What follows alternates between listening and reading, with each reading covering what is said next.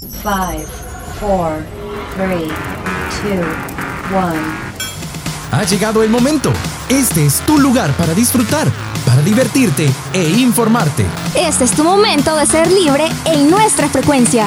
Ponte los audífonos y, vivamos la experiencia.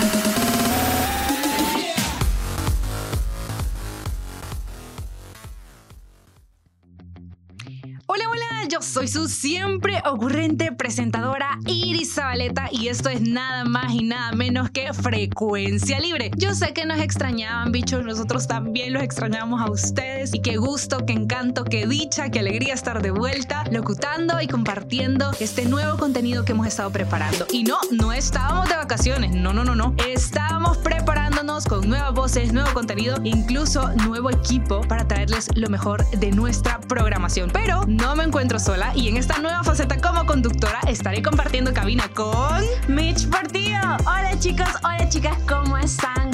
¿Cómo se encuentran? ¿Cómo disfrutaron esas sus vacaciones? Cuéntenme. Y sí, venimos renovados aquí en tu programa Frecuencia Libre. Y dime, Iris, ¿cómo has estado vos? Mira, yo me pasé la vacación súper rico, me fui a tomar una huecoco a la playa, todo súper chivo y disfrutando, pero siempre, siempre extrañando la cabina y deseando volver a locutar y compartir contenido pues con nuestra querida audiencia. Ay, sí, así me sentía yo también en vacaciones. Yo decía, ya quiero regresar, ya quiero regresar. Y pues aquí estamos. Qué chido y con todo y estudio renovado. Y pues, ¿qué te parece si empezamos ya con nuestra primera sección? Ahorita pasamos a la sección de musas, donde estas chicas nos traen un poco acerca del cine de terror. Pero te tengo una pregunta, Mitch. ¿A vos te gustan las películas de miedo? Mira, sinceramente, yo soy una persona muy miedosa, así que no. ¿Y a vos? Fíjate que yo soy bien, bien miedosa. Pero hay una película que nunca se me olvida porque mi mami siempre cantaba la cancioncita que salía. Se llama El Orfanato. Y había una cancioncita puchica, pero es que sí me daba miedo y cantaban un, dos, tres, toca la pared. Ay, no, no, no, no, aquí no van a asustar. Ya sí. no No la luz, bichos. bueno, continuando, continuando, ¿por qué no pasamos ya a escuchar la sección a ver qué nos han traído estas chicas?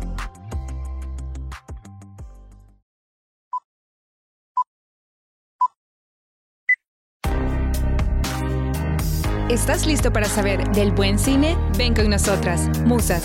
Conocerás datos curiosos, información interesante y recomendaciones del séptimo arte. Luces, cámara y musas.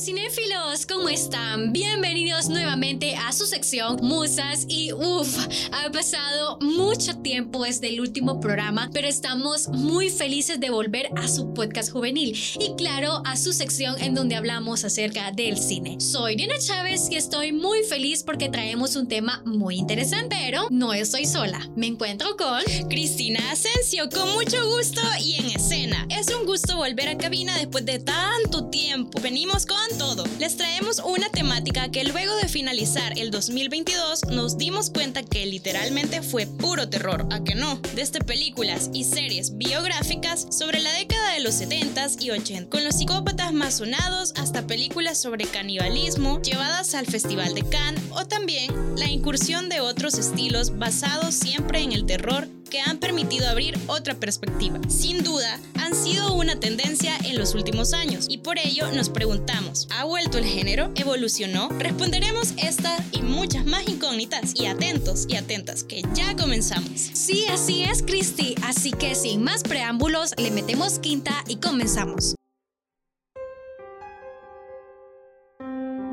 Años 1800, el terror se convirtió en uno de los géneros más importantes dentro de la literatura, no solo por el hecho de asustar al público o generar miedo, sino también causar incomodidad, apatía y enojo. Grandes autores como Alan Poe con sus obras El misterio de Mary Royer de 1842 o Los crímenes de la calle Morgue de 1841 se enfocaron mucho en cimentar este género, pero obviamente el cine vio su oportunidad de abrirse campo y no se quedó atrás. El jorobado de Notre Dame de 1923, El fantasma de la ópera de 1925 y London After Midnight de 1927 abrieron el espectro cinematográfico y permitieron que se convirtiera en un tema delicado por el tratamiento que le dan a los sentidos, pero al mismo tiempo por las variantes que sufre a diferencia de otros géneros, es decir, la estética, las historias, efectos visuales, sonidos, entre otros. Con el tiempo, claramente este género ha evolucionado para no perder la chispa y la emoción que causa, generando otros temas que hoy están sonando muy fuerte como el terror psicológico. Así es, Dianita, tú lo has dicho, y es que el terror psicológico desde el año pasado viene jugando un papel muy importante en las salas de cine, desde la narrativa hasta la banda sonora. Incluso me he dado cuenta que permanece en mi mente ese miedo. No sé si vos has sentido eso. Sí, es cierto, yo he sentido mucho eso en este género y se siente así como un nudo en la garganta y un golpeteo en el pecho. Definitivamente te deja sin palabras este género. Pero bien, volviendo a nuestro tema principal, creo que se habrán dado cuenta que últimamente muchas productoras están sacando películas de terror, a lo cual creo que es válido preguntarse por qué el género está regresando al cine actual. O también... Porque el género ya no solo se basa en efectos especiales, sino en comprometer los sentimientos. Son preguntas importantes. Así es, nada más y nada menos, Nope es la primera película que está en nuestra lista. Una película dirigida por Jordan Peele y protagonizada por Steven Yeun, Daniel Kaluuya y Donna Mills. Estuvo dentro de las películas más interesantes del 2022 puesto que aparte de mostrar una narrativa bastante auténtica, nos sumerge la peculiaridad de una comunidad en California, donde dos hermanos propietarios de un rancho intentan grabar un video de un ovni que creen que ha causado la muerte de su padre. Conforme pasa el tiempo, vemos que esta interacción los lleva al borde de la película otra de las películas que sonó fuerte dentro de este género fue Smile, que alcanzó 206 millones de dólares en el cine y que le permitió entrar en el top 50 de las mejores películas de terror. No se queda atrás la película X, protagonizada por Jenna Ortega y Mia Goth, en donde no solo nos introducen al tema del terror, sino que mezclan temas sobre la sexualidad y pornografía, que me parece una variante bastante importante y revolucionaria dentro del género del terror. Ahora bien, como les decía al inicio, el cine ha cambiado y cada género, como por ejemplo de terror, se ha permitido crear ciertas narrativas que van a la altura de generar interacción y rivalidad con tus sentimientos desde mi experiencia puedo decirles que Midsommar fue una. Esta película protagonizada por la hermosísima Florence Pugh, Will Poulter y Jack Raynor, bajo la dirección de Ari Aster, me dejó ciertamente en un choque emocional porque bajo de todo ese sacrificio en el que tus sentidos se meten por las escenas y los efectos visuales, te asusta aún más el abordaje de temas como la depresión, la ansiedad, el dolor y el sufrimiento. No se puede quedar atrás fragmentado esta película que le permitió a Anya Taylor-Joy interpretar más papeles de esta índole, pero que bajo su interpretación junto a James McAvoy, nos dejó con una narrativa interesante bajo el tema de los trastornos de personalidad. El final no me gusta porque quise ver más, pero el desarrollo me deja una sensación de incomodidad y paranoia como ya acostumbra el terror psicológico pero como se lo señalaba al inicio, no solo ha seguido con el terror tradicional inculcado desde los años 30 y el terror a través de los sentimientos y situaciones, sino que también nos ha permitido ver el terror desde el punto de las historias reales. Esta extraña forma de causar sensaciones de miedo le ha llevado a Netflix tener mucho éxito y millones de dólares en sus bolsillos.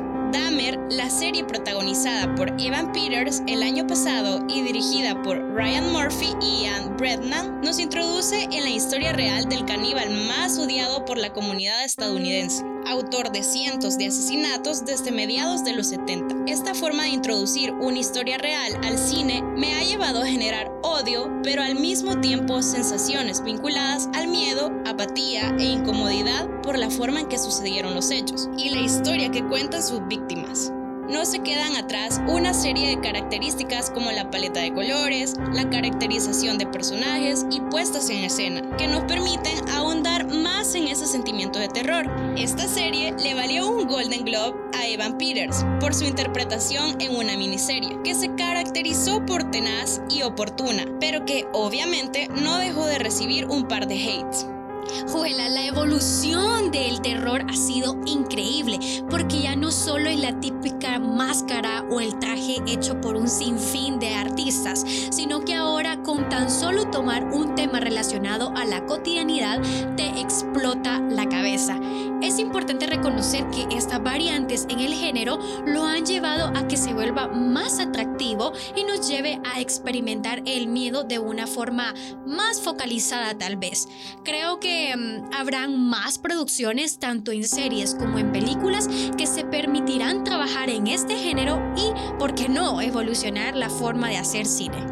No puede ser, no sentí por dónde pasó el tiempo. Pero estamos muy felices de hablar sobre temas que están tomando relevancia en el cine. Hoy sí, tenemos que despedirnos, sin antes invitarlos a que nos escuchen en el próximo programa. Así que mil gracias por sintonizarnos y mantenerse pendientes. Les pedimos que nos sigan en nuestras redes sociales y comenten qué les pareció el tema. Nos escuchamos en la próxima y recuerden que no es un adiós, sino un hasta pronto. Hasta luego chicos. Esta fue la sección Musas. Te esperamos en la próxima, siempre por Frecuencia Libre.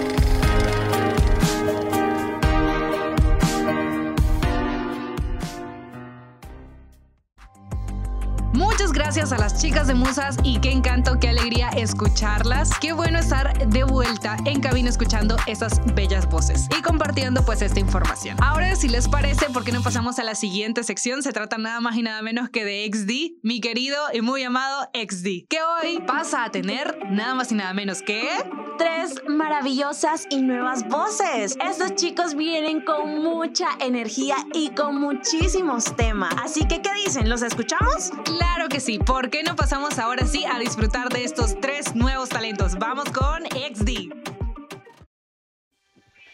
En esta sección no vale el aburrimiento. Importan las ganas de volar tu imaginación. Estamos a punto de entrar al mundo del extremo. Contigo superaremos cualquier barrera. Ven con nosotros a la dimensión extrema.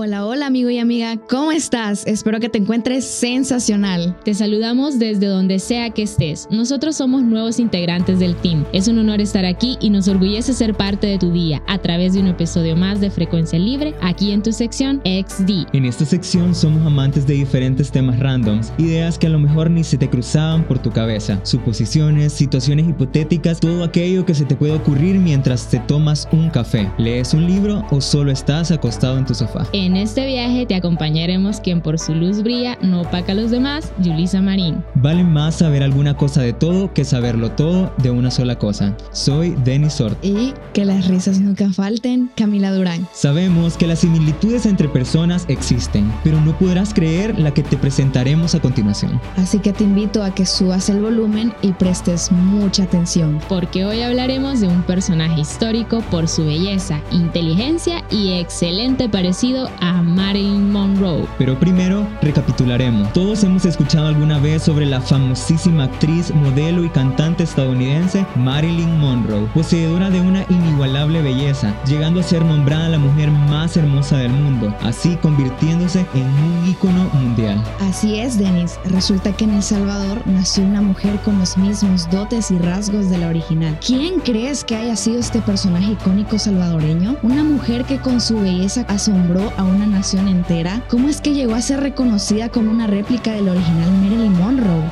Sí, chicos, a mí también me da curiosidad, nos intrigan estas preguntas. Por eso, hoy te compartimos sobre este personaje histórico. Hoy hablaremos de Maribel Arrieta, conocida como la Marilyn Monroe salvadoreña. En 1955, esta mujer debutó en las grandes ligas de los concursos de belleza. Quedó como finalista del concurso de Miss Universo en Long Beach, California. Así es, ella marcó la historia porque hasta hoy se reconoce como la única salvadoreña que ha logrado quedar como la primera finalista en un concurso donde encontrarás lo mejor de lo mejor de la inteligencia y hermosura de todas las mujeres del mundo. Pero a ver chicos, para comprender mejor su historia es necesario retroceder a la fecha en que nació. Maribel Arrieta nació en el año de 1934 en el departamento de San Salvador. Al cumplir sus 21 años participó en Miss Universo edición 1950 1955 y gracias a esa participación fue que esta señorita se lanzó a la fama. En ese mismo concurso se hizo acreedora de mi simpatía.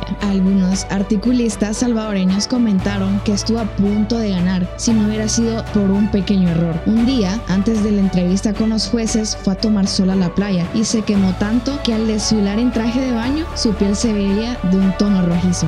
Lo que en cierta medida le restó puntos en su valoración haciendo acreedora de Miss Universo 1955 a la sueca Hillevi Robin.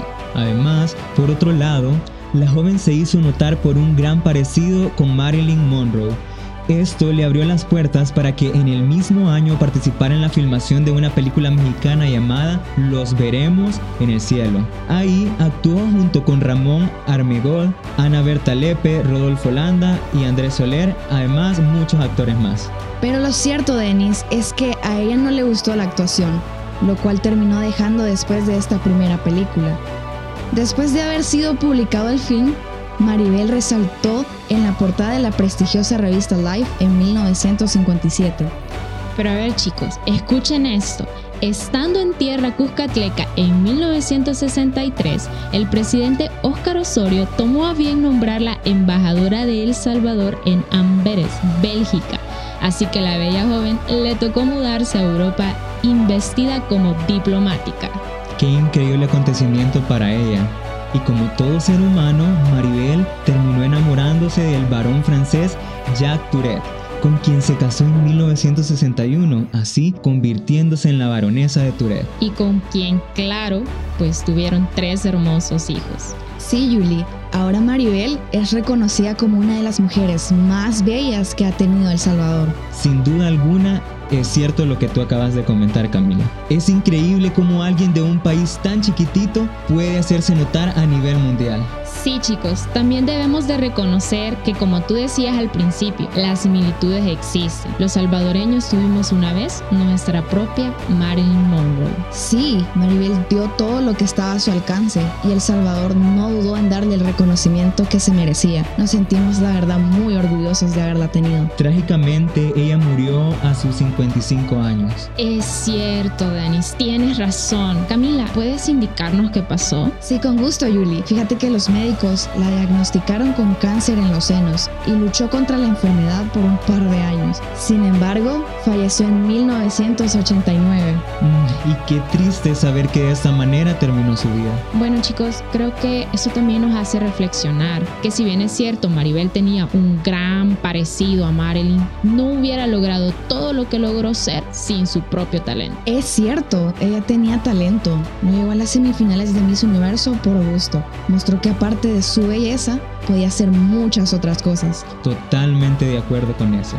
Y aunque no se llevara la corona, sin duda alguna hizo que todos los demás países supieran de nuestro bello El Salvador y todavía sigue haciendo historia porque en nuestro país la recordamos. Sí, y aparte de eso, Yuli, dejar en las mujeres salvadoreñas la posibilidad de que sí se puede, porque su llegada al concurso fue al inicio de su trayectoria, como nosotros podemos encontrarnos con el inicio de la nuestra. Correcto, y además, yo no sé si ustedes lo ven así, pero ella es un gran referente para todas esas mujeres salvadoreñas luchadoras y como diríamos en estos tiempos, cosa seria la muchacha.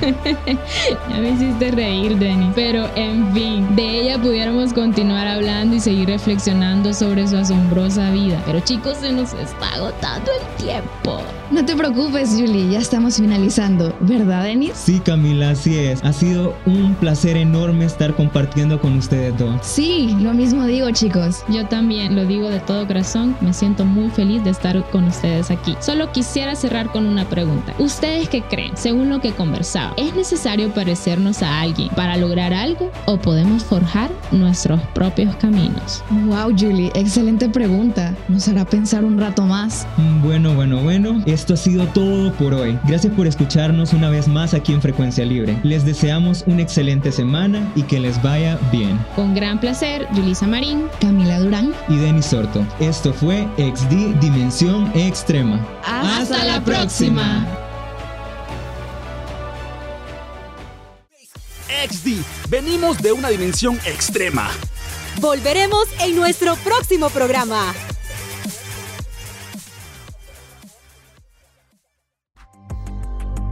Wow, he quedado impresionada con los locutores de XD. Anonadada quedé. O sea, hermoso, está maravilloso, me encanta. De verdad que estoy súper, súper emotiva porque se, dejamos en buenas manos esta sección a la que tanto aprecio le tengo. Y nada, chicos, se nota que se han preparado y van a hacer un trabajo maravilloso. Los Kleenex, por favor, que aquí ni para llorar. Ay, por Dios. Bueno, continuemos. Bueno, vamos con la siguiente sección y por qué no, ahora pasamos a lo que no sabías en un minuto. ¡Vamos! Hola, hola Radio Escuchas. Mi nombre es Miguel Hernández y soy un nuevo integrante de la familia de Frecuencia Libre. Y dime, ¿alguna vez te has preguntado si existen o existieron los estados ateos? Pues te digo la respuesta en un minuto. A lo largo de la historia han habido estados que se han autoproclamado ateos o irreligiosos y que incluso han tratado de eliminar la religión. La mayoría de estos estados son comunistas o han sido comunistas, pero los dos primeros estados ateos de la historia no eran comunistas. El primero fue la República de Francia, después de la Revolución Francesa y el segundo fue México entre los años 1910 y 1930. La mayoría, por no decir todos, los estados comunistas defienden el ateísmo. Hay casos emblemáticos por estar ligados con gobiernos dictatoriales y autoritarios, como la Albania del dictador Enver Hoxha, la ex Yugoslavia, la ex Unión de Repúblicas Socialistas Soviéticas, Angola, entre otros. Sin embargo, aún existen cuatro países que se proclaman ateos. Estos son China, Corea del Norte, Vietnam y Cuba. Soy Miguel Hernández y nos escuchamos hasta la próxima. próxima. Hey Iris, ¿y vos conocías sobre estos estados ateos? Porque yo no. No, Mitch, la verdad es que es la primera vez que lo escucho y estoy sumamente impresionada. Creo que porque somos latinas, fíjate, pero siempre es difícil imaginar la existencia de un lugar donde las personas no sean creyentes. No, claro, pero bueno, después de esta conversación sumamente necesaria e importante, claro que sí. Vamos a nuestra sección de amplificados. Así es, y con amplificados, quieras o no, le podemos a pedir que nuevamente traigan los Kleenex porque los chicos de amplificados nos van a dar una noticia. Pero no les vamos a quitar el protagonismo, ¿verdad que no, Mitch? No, no, no. Así que que ellos nos den la noticia. Vamos con amplificados.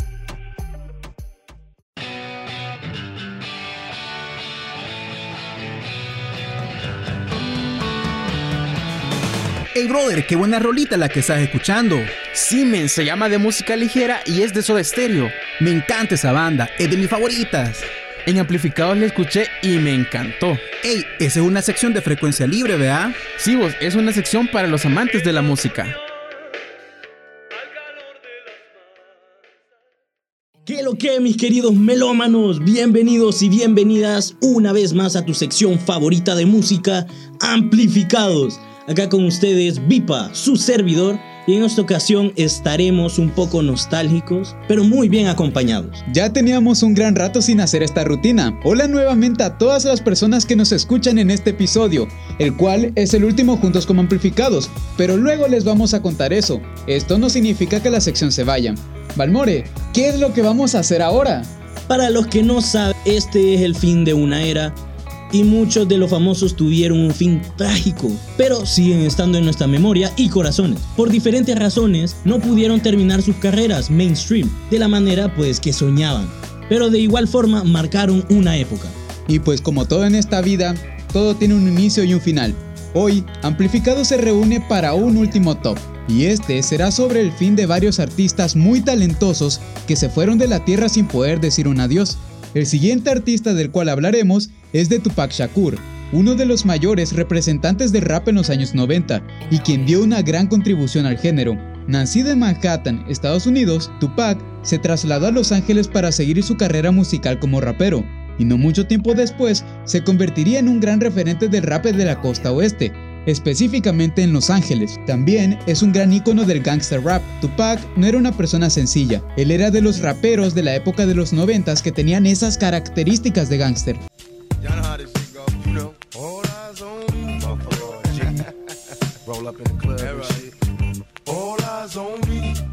Queridos melómanos, coméntenos en las redes sociales de Frecuencia Libre su opinión sobre este caso. Y bueno, el siguiente artista que tenemos es al mismísimo rey del pop, Michael Jackson, el inolvidable cantante y símbolo de una era musical.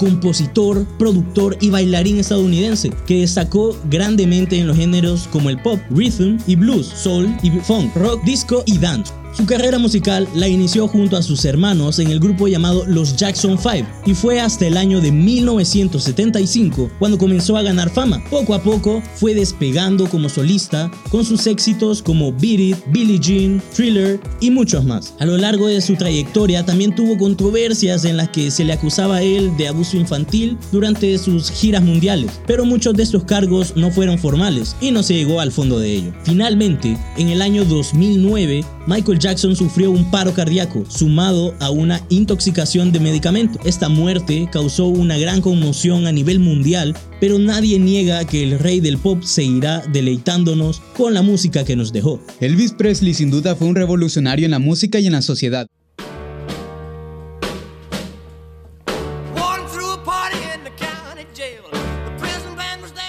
La vulgaridad de sus bailes cambió muchas formas de pensar en la sociedad. Ahora hablaremos de la muerte más reciente de este top y que personalmente es uno de mis artistas favoritos. Juice WRLD fue un rapero nacido en 1998 en Chicago, Estados Unidos. Sin más tuvo una carrera meteórica. Inició en 2015 como artista, pero no fue hasta mediados de 2017 que publicó su primer EP, producido formalmente con su canción que lo llevaría al reconocimiento. All Girls Are the Same. En febrero de 2018, con la colaboración del director Cole Bennett, lanzó el video oficial de la canción.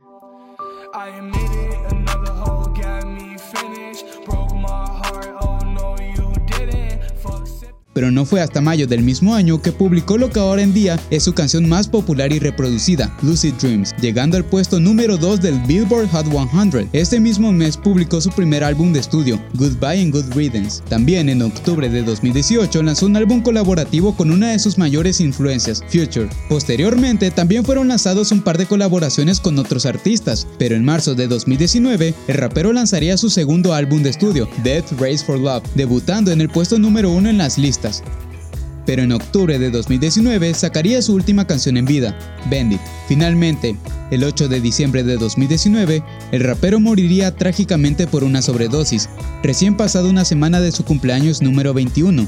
En 2020 fue anunciado su primer álbum póstumo, Legends Never Die, y en su debut rompió el récord de poseer 5 canciones en el top 10 de Billboard, hazaña que solamente habría sido lograda por Drake y The Beatles para aquel entonces. El género del hip hop perdió un rapero muy talentoso, que logró un gran éxito en menos de 3 años de carrera. ¡Wow! Es impresionante lo que hizo Juice WRLD en poco tiempo en la industria musical. Lamentablemente no pudo seguir. Hablando de raperos, también mencionaremos a uno que causó sorpresa en su tiempo, Jase Dwayne Ricardo Onfroy, o conocido como XXX Tentación. Este rapero nació en Florida en 1998. A pesar de haber sido una figura controvertida debido a sus problemas legales ampliamente publicitados, Onfroy ganó con su música durante su corta carrera en un buen número de aficionados y fans jóvenes con temas de depresión y alineación. Los críticos y fanáticos a menudo destacan su versatilidad musical al explorar géneros como el emo, drill, trap, lo-fi, indie rock, entre otros. También destacan sus canciones por ser de corta duración, pero con alto contenido depresivo. Entre sus canciones se encuentran Jocelyn Flores, Sad, Moonlight, entre otras. En su carrera tuvo muchos problemas con robos, asaltos con un arma mortal de su parte y cargos de allanamiento de morada, por los cuales fue arrestado en Las Vegas en el 2017. En junio de 2018 fue asesinado en Florida con un disparo. Dos hombres armados se acercaron al auto del artista cuando salía de una tienda de motocicletas en la zona de Deerfield Beach y lo atacaron. Sus compañeros de profesión le dedicaron muchas palabras de ánimo a la familia de Onfroy. Posterior a su muerte se publicó el videoclip de Sad, que de una manera profética mostraba a XXX Tentación llegando a su propio funeral y peleando contra el mismo. Yeah. Who am I? Someone that's afraid to let go. Bueno, mi querido Vipa y mi querido Javi, también nuestros queridos melómanos, hasta acá llegamos con el programa de este día en la sección de amplificados. Por mi parte, les quiero agradecer por habernos recibido con tanto cariño y por habernos escuchado de forma seguida. Parte del proceso de renovación de frecuencia libre ha sido la creación de nuevos espacios, así también como nuevos cambios. Es por ello que ahora nos despedimos, sin embargo seguimos aquí para apoyar a Vipa y a Javi en todos sus proyectos. Les agradezco a mis queridos compañeros de acá en Amplificados solo les diré que son bienvenidos por esta sección siempre. Y también nuestros queridos melómanos, cuéntenos qué opinan sobre estos datos y dejen sus comentarios en las redes sociales de Frecuencia Libre. Gracias a todos, bendiciones y amplifica tu vida con ritmo. A continuación también Javi nos dará unas palabras de despedida. ¿Qué tal queridos oyentes? Es un gusto tenerlos aquí con ustedes. Gracias a Vipa, gracias a, Selva por el espacio, por la oportunidad. Gracias también al Departamento de Comunicaciones por darnos estos espacios prácticos de locución. Y la verdad queridos oyentes que pues para mí Amplificados fue un sueño que se hizo realidad. Fue un proyecto que al final se pidió una sección de música y pues aquí estamos los amantes de la música para ustedes, haciendo contenido para ustedes, dando playlists, dando los mejores discos. Por ejemplo, las mejores canciones de la cuarentena. ¿Quién no se acuerda? De esos momentos difíciles, ¿verdad? Pero al final lo que quiero decirles es que hay momentos en la vida que pues así como nacen proyectos, así hay procesos de culminación y en este caso pues tenemos la oportunidad de seguir avanzando. Vamos a estar siempre formando parte de la familia de frecuencia libre, pero desde de otro ángulo, no detrás de micrófonos, pero siempre haciendo lo posible para que ustedes tengan contenido de valor para que puedan estar informados no solamente en la música, sino en entretenimiento, temas políticos, curiosidades, deportes, temas XD, en fin. Muchas gracias queridos oyentes, gracias Vipa, gracias Dani porque ha sido una excelente experiencia compartir con ustedes detrás de los micrófonos. Y como parte del ritual de despedida, vamos a hacerlo por una última vez. ¡Hasta, la próxima!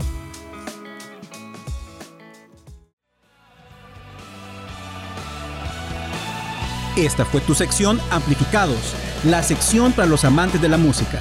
Nos escuchamos en la próxima por Frecuencia, Libre.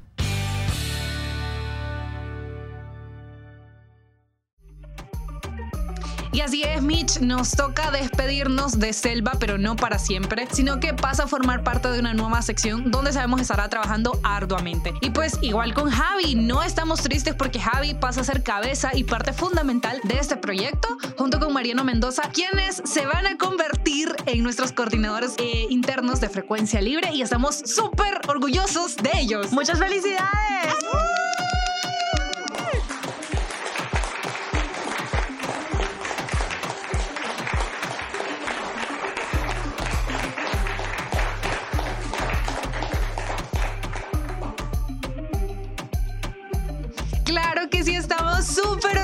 No me voy a cansar de decirlos, qué alegría, qué gusto estar, bueno, formando nuevamente este proyecto y construyendo y poder ser parte de él, ¿sí o no, Mitch? Sí, pero bueno, Iris, esto es la hora de despedirnos. ¡Ay, no! ¿Saben qué? Aquí disfrutamos, ¿sí o no? Que esto fue una fiesta. Fue una fiesta sumamente agraciada. Igual, los de producción ahí se han estado riendo con nosotros, han gozado y espero que ustedes también, queridos oyentes, hayan disfrutado y hayan aprendido algo nuevo. Claro que sí, esta es la familia de Frecuencia Libre que siempre está feliz de compartir contenido con ustedes. Estamos contentos, estamos alegres y estamos de vuelta. Esto ha sido todo por hoy. Mi nombre ha sido Mitch Portillo y yo fui, soy y seré Iris Zabaleta. Esto fue Frecuencia Libre. Nos escuchamos a la próxima. Este fue nuestro momento en Frecuencia Libre. Esperamos que hayas disfrutado. Quédate pendiente de nuestra próxima edición. Frecuencia Libre